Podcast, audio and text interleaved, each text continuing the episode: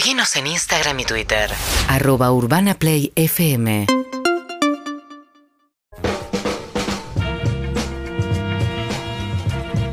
Estoy muy contento porque están con nosotros Nacho Fusco, Fede Yanni, Fede Yanni, Nacho Fusco. Saludarles, abrazarles, agradecerles. No lo voy a decir. Decilo, Decilo, Nacho, no, no, Decilo, no. decilo, Nacho, la gente lo pide. No, no, no, no, no. ¡Burrucha! Qué emocionante. Qué emocionante. Ese yo no fui de claro, totalmente. Soy un perversito, ¿no, Gabo? También. bueno, qué bueno. Sí, alegría, alegría total. Alegría total y hoy además con un, con un tópico que nos, nos da en el, en el cuore, ¿no? Sí, sí. Porque en breve, a las menos cuarto, 15.45, transmite ESPN Napoli contra Udinese con el empate. El equipo de Diego, de nuestro corazón, puede ser campeón de, del Scudetto después de, bueno, de 1990, ¿no? O sea, Diego ganó 1987, 1990. Así que vamos a hablar de los días más felices de Diego Armando Maradona. Vamos a hablar del Diego de Nápoles. También para linkear con el laburo de Matías, ¿no? Felicitaciones por el podcast ahí en, ahí en Málaga. Hoy puede salir campeón eh, Caradona, que es el, el georgiano, la sorpresa que tiene justamente el fútbol italiano en estos días. Pero vamos a hablar del original. Diego sale por primera vez campeón con Napoli el 10 de mayo del 87. Era la primera vez que Napoli ganaba un Scudetto. Había salido dos veces segundo, en el 68 y en el 75. En el 68 con Omar Sibori, que había dejado la Juventus para ir a Napoli. Diego llegó en el 84, escapado, exiliado de Barcelona, eh, y no le había ido muy bien en ese primer torneo. Salieron octavos, salieron terceros en el 85, pero en esa temporada 85-86, que es la tercera, Diego no le dio mucha bola al equipo porque todos los lunes se iba a Nápoles con un médico que había trabajado en el Comité Olímpico Italiano para trabajar todo lo que era biomecánica, dinámica, fuerza para poder llegar bien al Mundial. De hecho, ¿se acuerdan la lesión con Goicochea en Barcelona? Con Andoni. Ese médico italiano le hizo una bota de metal para trabajar su tobillo Iron Man. poder fortalecerlo y le cambió la pisada. De hecho, había unos ejercicios que cuenta Fernando Signorini que lo ponían como si fuesen unas telas, ¿viste? Como las chicas que hacen tela. Lo revoleaban para que, que cayera y administrara la fuerza en el, ¿En el aire. Sí. Muy de, bueno. hecho, de hecho, Signorini dice que eso lo vio en el gol a Bélgica.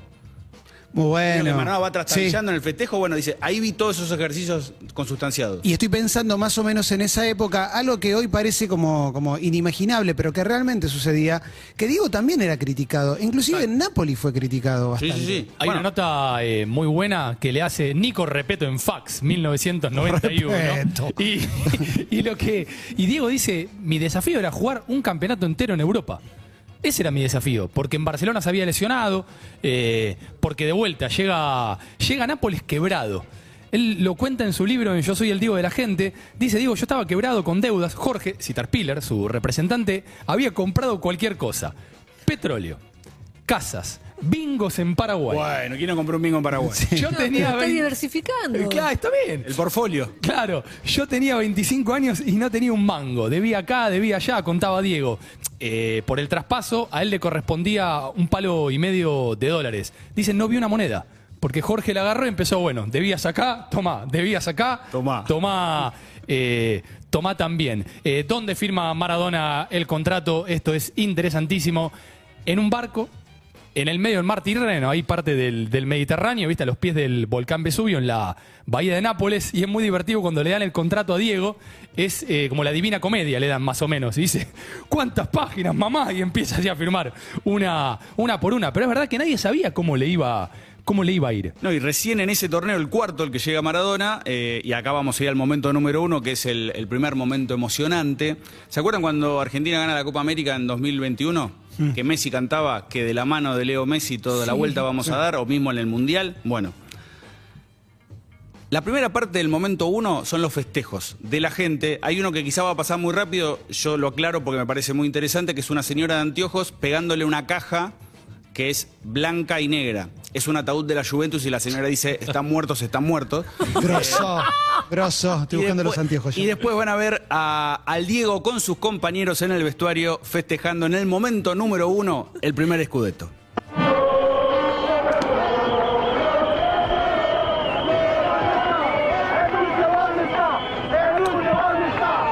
Estaban sacados. Impresionante.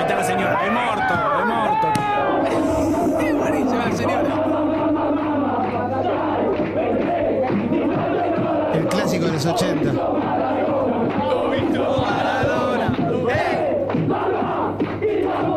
Y Fernando de Napoli es Diego Milito, pero descontroladamente. Es Sí. muy parecido. Eh, y hay un- Francescoli también. ¿no? Eh, eh, sí, Parece sí, un sí. personaje de Asterix, ¿viste? Por lo Sí, anguloso. sí.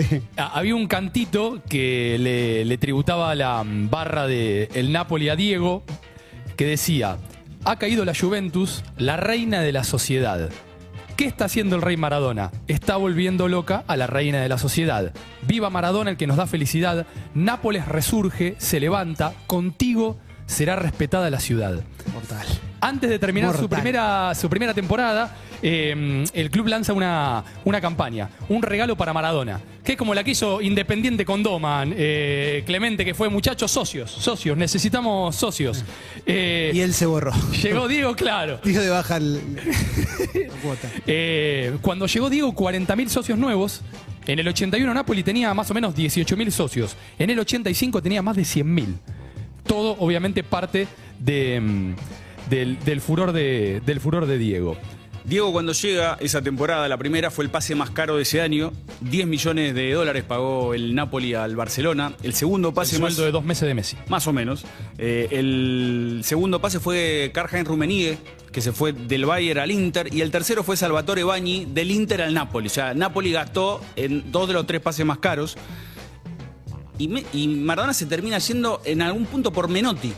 Menotti le había dicho a Núñez, el presidente de Barcelona, si Maradona sigue no vamos a ganar nada. ¿Por, por qué? ¿Alguna vez lo aclaró? Dijo que por una cuestión de que en el estado que estaba Maradona, con sus compañeros, con él, con la ciudad, con los dirigentes, era contraproducente futbolísticamente. Lo curioso es que Maradona, 15, 16 años después, en la nota con Pablo González en Cuba, para Sin Cassette, dice que a pesar de que ganó el Mundial con Bilardo, él se sentía más referenciado en ese momento con las ideas de, de Menotti. Y para entender cómo se sentía Maradona, vamos a ir al momento número 3, en una hermosa nota con Kike Wolf y una caprichosa ahí al lado, en donde Maradona le contaba que él quería llamar a su casa para contarle que habían ganado. No había internet, no había satélite, no había nada. Y no podía. Momento número 3. Y bueno, estábamos. Habían, habían luchado el descenso hasta el último, hasta el último partido. Y, y bueno, eh, hicimos un equipito ahí que estábamos ahí, pero fuimos, fuimos a jugar con- contra la Cremonesa el segundo partido, 100.000 personas. Ser. y no le podíamos ganar a la Cremonese. O sea, no le podíamos ganar a nadie realidad. Bueno, entonces, después ya, eh, yo no podía llamar por teléfono a mi vieja para decirle ganamos a la noche. No podía llamar. Le ahorré un montón de plata, te digo. Qué lindo Diego. Eh, mirá, vamos al momento número 8, a ver si mm, eh, no, tiene, no tiene audio, pero es una imagen que seguramente vieron. Vamos al momento número 8. Es un Maradona absolutamente lleno de barro, vestido obviamente de jugador de Napoli, jugando con el, con el Napoli en una ciudad y contra un equipo del que ahora les voy a contar la historia. Estamos viendo eh, en YouTube la imagen. ¿La, la vieron alguna vez esta? ¿La, la recuerdan? Sí, eh, ¿Va a venir con momento emotivo después? Eh, ¿Esto? sí, va a venir con momento emotivo. Esto es espectacular. es Diego en una cancha de fútbol 11 que podemos ir nosotros a jugar ahora. Un estadio de primera división de Uruguay que no sea el centenario. Eso sí. Total, sí. Bueno, esto es en Acerra, 20 kilómetros al noreste de Nápoles, una localidad de poco menos de 60.000 habitantes en ese momento. Es enero del 85. O sea, Diego, ya absolutamente Diego, un partido que juegan contra un equipo que se llama Acerrana. Maradona tenía un compañero que se llamaba Pietro Pusone, que era de ahí, justamente, de Acerra, y al tipo este le llega un pedido de un conocido de la ciudad, que había un bebé de un año, Luca Cuarto se llamaba el chiquitito, al que tenían que operar de urgencia de un problema en el paladar. El papá era operario, o sea, un obrero, y Pusone, jugador de Napoli, le dice a Diego si se copa para ir a jugar a- allá. Piden autorización todos los jugadores, Corrado Ferlaino, de quien vamos a hablar también en un ratito, que era el dueño del Napoli, les dice que no. Maradona se revela y ofrece pagar el seguro del equipo él. Por si alguno se lesiona. De nuevo, eh, de nuevo, es tipo un campo lunar, ¿no? O sea, lleno de, lleno, lleno de barro. Y ahora vamos al momento número 9, año 2002. Diego vuelve a Nápoles, televisión italiana, y está Diego y el niño, obviamente ya grande. y no podía, no podía pagarle la operación. eh, eh, yo, yo y, y tutta la squadra del Napoli habíamos, habíamos creato una partita in beneficenza per, Non per farlo musica, operare. eh. No, Sì, no, no. però non solo io, sino io sono stato quello che, che l'ho organizzato, però tutti quanti hanno, hanno, Hanno hanno giocato. venuto a giocare. Igual eh, hay dos detalles. Primero es que todos hablan primero los que les pasó algo con él. Entonces aparece el pibe y dice, yo a mí, yo soy el chico que operaron por la- eh, el partido que organizaste vos y se quiebra el pibe. Y Diego después le dice, estás fachero. Estás bien de cara. Al pibe más de 50 operaciones le, le hicieron. Eh, en ese momento se necesitaban 20 millones de liras, eh, moneda, moneda tana, y Diego puso 15. Él. Bueno, Y bien. tomá. Listo. Arreglate la facha. Nacho mencionó a Corrado Ferlaino, que era el presidente de- del Napoli. ¿Quién es el mejor dirigente en la historia del fútbol italiano? Estoy siendo irónico igual. ¿eh? Berlusconi, Berlusconi, Berlusconi. Luca.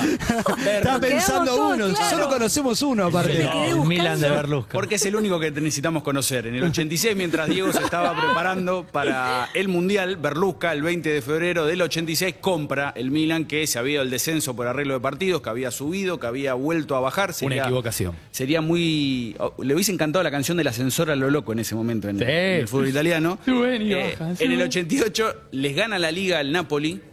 A tres fechas al final le ganan a Napoli, le sacan la punta y se quedan. Para aquellos que no sepan, el Milan de Van Basten, Gullit y Rijkaard, camiseta preciosa de Loto. Casi Borghi. Casi vos. Bueno, no. Bueno, Borghi se fue al Como, lo mandan al Como. pero no, no, no estaba. Entonces Berlusca, que es un hombre como Martin Luther King, que tenía un sueño y que quería, dijo, lo quiero a Diego. Para querer a Diego hay una sola persona que puede funcionar y nos vamos a ir al momento número 4, el Le día que, sí, exactamente, párense todos, Guillermo Esteban Coppola va a negociar con Berlusconi la venta de Diego Maradona.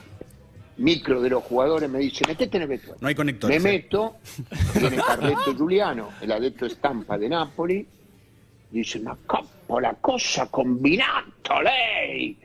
Eh, ¿qué, qué, qué, qué hizo usted? Entonces Diego le dice, ¿qué pasa, Carletto? No, hanno messo, metieron una bomba en la terminal de Canal 5 de Napoli, que era de Berlusconi, el Canal 5, en Napoli. Se había juntado con Berlusconi. Coppola- Traducímelo. Traducilo un poco. Coppola se había juntado con Berlusconi en la casa de Berlusconi, que le mandó un avión privado para negociar las condiciones. Se enteró la barra, le prendió fuego el canal de televisión a Berlusconi. Diego tuvo que dar una conferencia de prensa en donde dijo: No, no, no, no. Nos se juntaron para negociar mi, mi autobiografía. La próxima vez que se meta con mis negocios, yo me voy. Muy bueno, muy Hermoso. bueno. Primera- Este video le faltaba la parte emotiva que en realidad era Giral ya había llorado con el anterior que pusieron Exacto. ustedes. Eh, el- bueno, primera pregunta cuando presentan a Diego en el San Paolo, si su pase lo había financiado la camorra. Impresionante Eh, ese ¿no? momento que contesta Ferlaino, está en el documental. Está en el Sí. documental de Asif Kapadia, Maradona. Ya que nombramos a Coppola, vamos a un fragmentito. Son nada más que 20 segundos. Eh, lo que, para los que no, no nos están viendo, eh, el paño de Capadia es Maradona bailando, eh, firmándole autógrafos a mujeres absolutamente de todas las razas, de todos los colores. Y Diego, ya que nombramos a Guillote, me acordé de esto, es el momento número, número 13. ¿Cómo la vivió Maradona en Nápoles? Diego, por favor.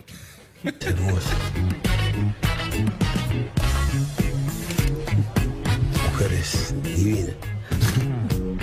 Uf, cualquier cantidad. Había mujeres hermosas, todas divinas, uf, cualquier cantidad. Diego y se le caía la baba, ¿no? De ese docu, algo que siempre destaca Emilce, es cuando Claudia dice, bailaba bien. Cuando Sí, lo conoció. Dice después de Se, esto. se enamoró ahí. que Ella se, fue como- que se ve a Diego que tiene como un carisma no solamente para hablar, para interactuar con gente, sino también en la pista de baile. Eh, Es hermoso, es fabuloso cuando Capadia le va a hacer eh, una de las entrevistas. Diego en ese momento vivía en Emiratos Árabes. Eh, bueno, coordinan todo con Matías Morla. Y llega Capadia, arma el, el set para, para filmar. Diego en el piso de arriba. No sé cuántos pisos tenía la mansión, pero vamos a suponer que tenía dos. Bueno, en el de arriba. Y va Morla, Diego está eh, Capadia.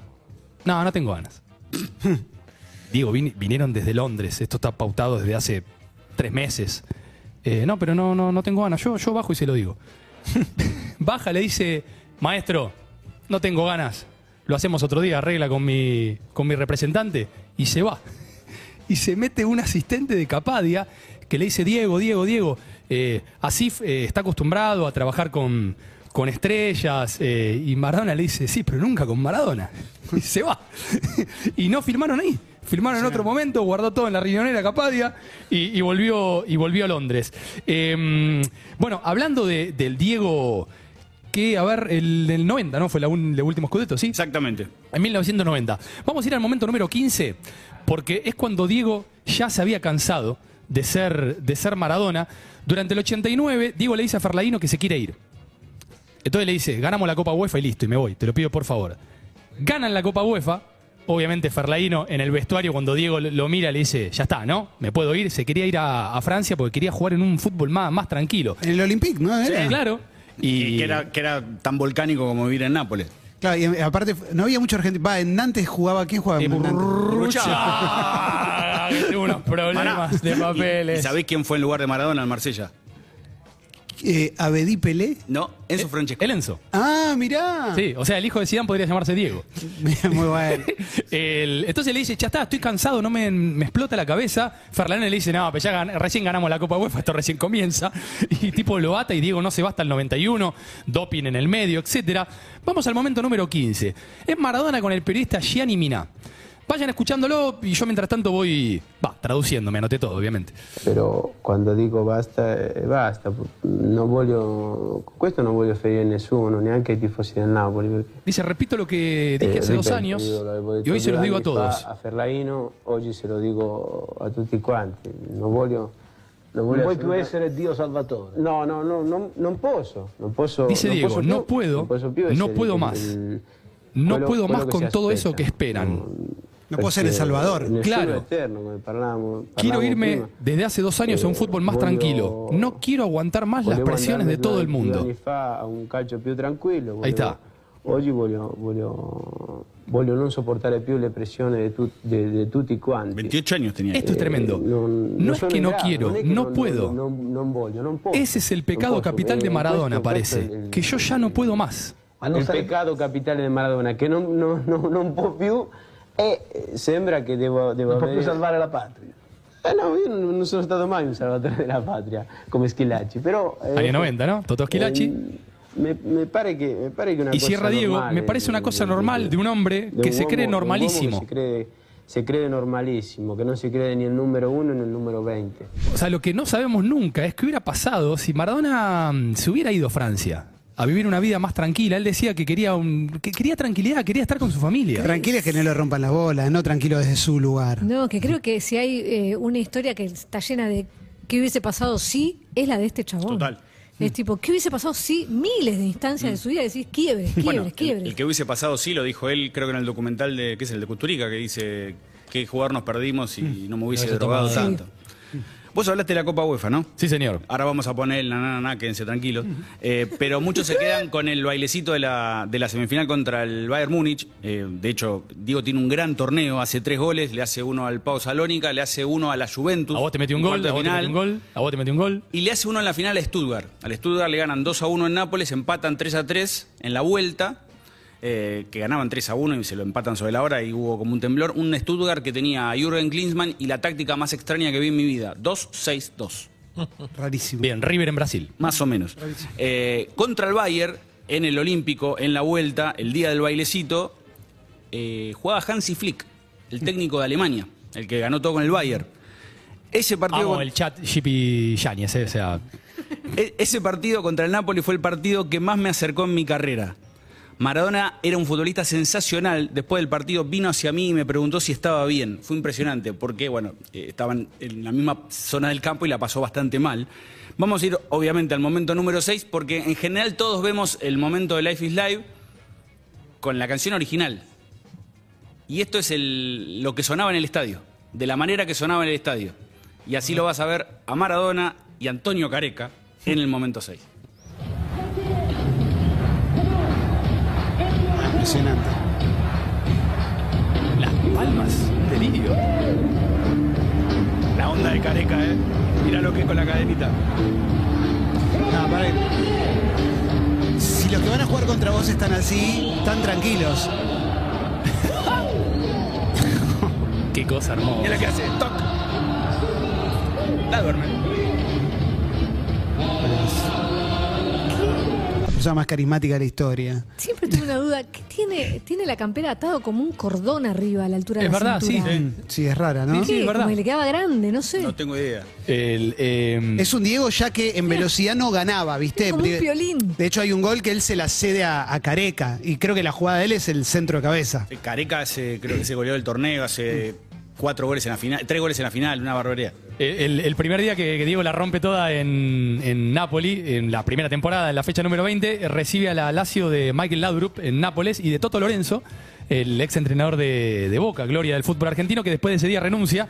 Napoli gana, gana 4-1, Diego mete un gol olímpico, otro de emboquillada, le mete una asistencia de chilena a un compañero que después cabecea y la tira por, por arriba del travesaño. Y estuvo ahí de meter un cuarto gol con la mano. Se tira de, palomita, ¿viste? Le tira un sombrero al último defensor y cuando el arquero le sale, Diego se, lanza primero, esconde el puño entre los rulos y se lo, y se lo anulaban. Hay una cosa buenísima. eh, a Diego lo apodaban en Nápoles Escuñizo. Escuñizo es un término exclusivamente napolitano en ese momento que es un niño de la calle pero tipo como un niño simpático, como atrevido, valiente, como un atorrante, ¿no? Eh, le decían así. El término, después de que Diego jugara en Nápoles, pasó a toda Italia. O sea, en toda Italia, un escunizo es justamente esto, que era un término solamente napolitano, pero así lo apodaban a Diego cuando llegó a, a- a Nápoles. Eh, vamos al momento número 12, pues Clemente dijo que es el hombre más... em, Carismático de la historia. carismático de la historia. Esto es Diego en un programa de televisión con Fabio Canavaro cantando una, can- una canción que se llama Perder el Amore, Perdiendo el Amor de Massimo Ranieri, un napolitano, y al piano hay un hombre muy grosso que se llama Gigi D'Alessio. Parte de la canción dice, nunca te pregunté quién eras, por qué me elegiste, yo que hasta ayer pensé que eras un rey perdiendo el amor. Perderé l'amore quando si fa sera, quando fra i capelli un po' di argento li coloro. Medio honrar la vida esto. Impazzire, Ahí entra Marilina Ross. ¿viste? scoppiarti il cuore. Ricky Gervais, el pianista. El de la película de, de Capote. Ah, sí. El agudo, Diego, el agudo, el agudo. La canción, así que. De hecho, en, en los festejos del título de 1990, en los festejos dentro del vestuario, creo que son los del 90 más que los del 87, hay pibitos que aparecen y aparece Canavaro siendo alcanza pelota. Lo ves a Canavaro, pues es, siempre tiene la misma cara. Y, para irse- y con esto cerramos, es, eh, ¿vieron la, la casa esa que tiene el mural de Maradona? Sí. Que la cara es la ventana. Sí. La leyenda dice que esa ventana solo se vuelve a abrir el día que el Napoli salga campeón. Hubo una excepción en estos años. Cuando Bueno, cuando Diego. murió. No, 18 de diciembre de 2022. Impresionante, impresionante. Hermoso. Glorioso. Chicos, gracias. El Eh, placer Locura total. Y que salga campeón hoy. Dale. Urbana Play 1043. Estamos en Twitter. Twitter. Arroba Urbana Play FM.